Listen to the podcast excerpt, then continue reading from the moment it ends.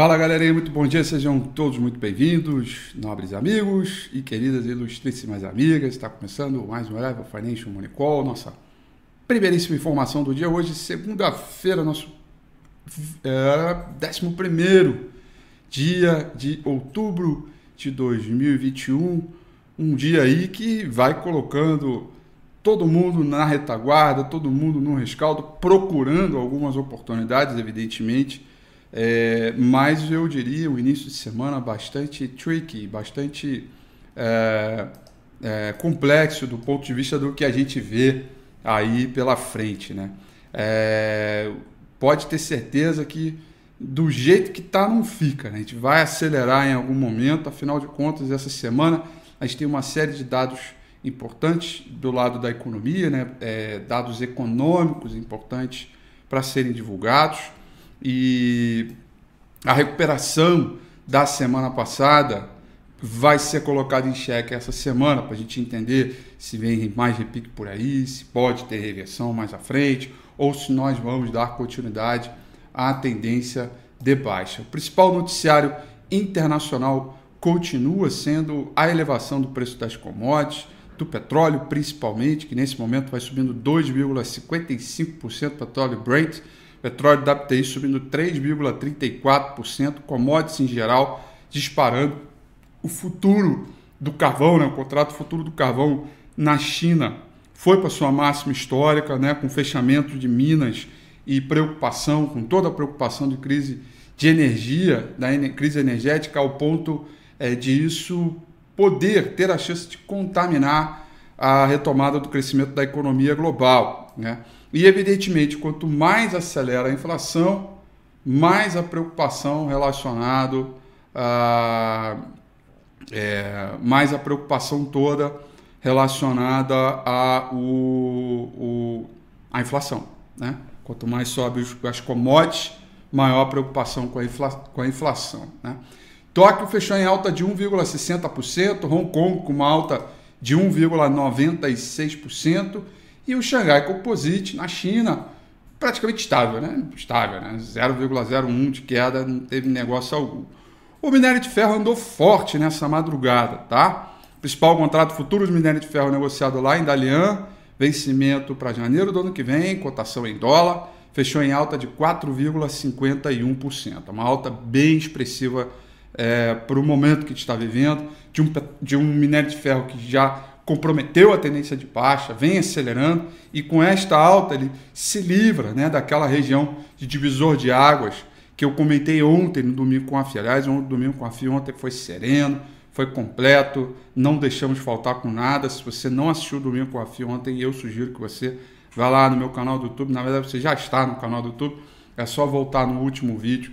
Está bem completo, bem legal e prepara bem você para essa semana com algumas novidades a respeito da rotação setorial e da própria configuração entre os setores daqui da B3. Tá? Portanto, minério de ferro com uma boa alta, 4,51%, é, commodities num terreno positivo, cobre, alumínio, metais no geral vão subindo é, em Londres, tá? É, em Singapura, é, o minério de ferro dispara, né? As melhores margens do vergalhão de aço nas siderúrgicas chinesas aumentaram expectativas para a demanda o que vai fazendo com que este setor de materiais básicos, antes muito para ser evitado, muito para ser é, é, para ter cautela, ele vai retomando com bastante força, com bastante folha, tá?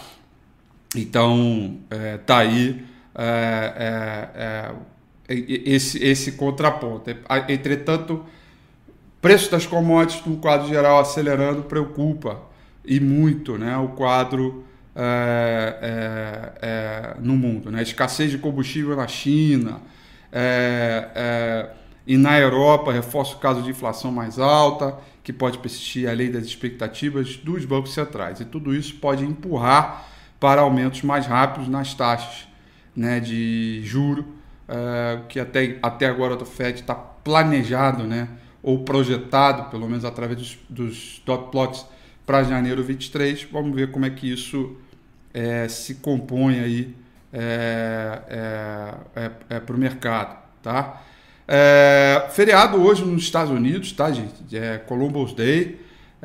Entretanto, o mercado de títulos né, do Tesouro segue fechado, mas as bolsas estão abertas. Tá? O principal contrato futuro do S&P 500, nesse momento, trabalhando em queda de 0,39%. Tá? É uma queda bem boa aí, o índice VIX subindo 7% pré-mercado, mostra que os investidores continuam ainda é, preocupados com todo esse ritmo de aceleração aí, crise de energia, crise energética que pode contaminar o crescimento da economia global. O dólar index sobe, alta de 0,11%, é, por cento, tá? É, muito bem. Deixa eu ver aqui, Europa. Europa, é, ele abriu no terreno negativo, ficou, ele não renovou mínimas, tá? Ele não não tá um dia de grande desaceleração, pânico, sell-off, nada disso. É, ele abriu no terreno negativo e ficou ali, tá? É, a exceção de Londres, que está subindo 0,36%, é, Paris cai 0,24%, Franco da Alemanha cai 0,30%. Tá? É uma, uma queda aí. É, é, e, e, boa parte dessa, dessa, desse ritmo positivo, ou uh, como é que eu posso dizer? Boa parte, o, o que está salvando os índices, principalmente o Eurostock 600, de renovar mínimas, são as companhias petrolíferas e as mineradoras, né? É, por conta da alta das commodities. Né? Então, por mais que a gente tenha o futuro nos Estados Unidos trabalhando no terreno negativo nesta manhã, eu não olho com maus olhos né, é, é, o, o Ibovespa hoje. É, por quê? Porque uh, o Ibovespa, na sua combinação geral, é 30% 35% commodities, né? seja ela ligada à energia ou metais. Né? E tanto petróleo como minério de ferro, como eu acabei de falar, subiram bem. Né? É, então eu não, não, não olho com maus olhos o dia de hoje nesta combinação geral. Tá? Porém, é, né, são questões que a gente precisa balizar ainda o tapering e, evidentemente, vem aí a inflação nos Estados Unidos para sair. É, assim como outros dados importantes de atividade na China também, onde vão alimentar expectativas futuras. Tá? É, então, é, é vamos lá. Bom, pelo menos a gente está com Vale e, é, aqui na nossa composição, né? então não, não deve ficar pior. Pelo contrário, deve, a gente vai continuar recuperando bem. Bom, hoje a agenda é vazia, tá? Em função do feriado nos Estados Unidos, embora, volto a dizer, tem pregão. É, não tem nada de relevante, tem a pesquisa Focus, que eu sempre gosto de dar uma olhadinha, mas é uma questão só de, né, de ficar ali bisoiando, bisoiando, bisoiando. Mas amanhã a gente já vem com dados importantes aí de balança comercial na China. É, amanhã é terça-feira, feriado aqui, tá? E quarta-feira, preparem as emoções, porque nós vamos ter indicador oficial de inflação é, é, nos Estados Unidos. E aí vai ser o, o dado bem importante para a gente avaliar, tá? Enfim, é, é, uma semana que certamente é, não vai faltar grandes emoções aí, tá? Olhando aqui o gráfico do, diário do índice Bovespa, galera, continuamos com a velha máxima.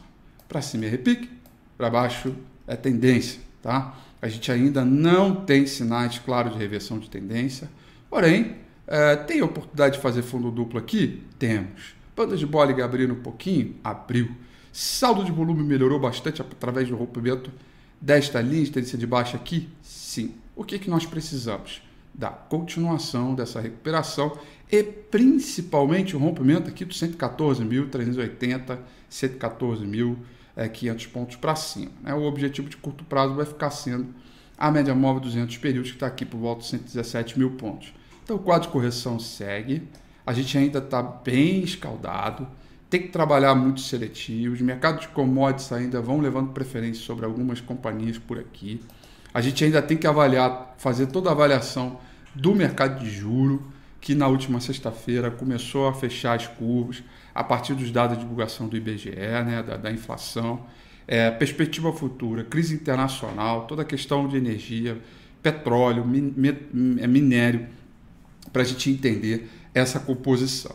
Tecnicamente falando, temos oportunidade de um fundo duplo, porém precisamos do rompimento de 114.400, 114.500 pontos. Esse é o último topo aqui, tá? Caso contrário, nós vamos ficar ainda batendo cabeça aqui e vamos ficar nessa fase de consolidação entre essa resistência e esse suporte aqui no 108 é, e 107 mil pontos, que já foi é muito é, testado, né?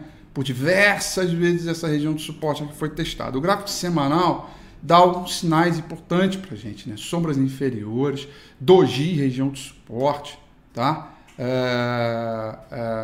E, e, e, e oportunidades. Então, uma barra de alta aqui fechando acima desse ponto, a gente vai ter, puxa, um bom sinal de fundo para começar os trabalhos no repique, inclusive sobre a ótica do gráfico é, semanal. Né? Precisamos é, é, é desse movimento. Enquanto isso, a gente continua manejando risco, fazendo as compras progressivas, é, ainda trabalhando o tamanho de posição da maneira ideal. Não é hora de heroísmo, não é hora de sair levantando bandeira para cima, para lá, para aqui ou acolá. O dólar ainda está numa composição ali da complexa de uma tendência de alta. Falei bastante sobre o dólar ontem também no domingo com o Rafi.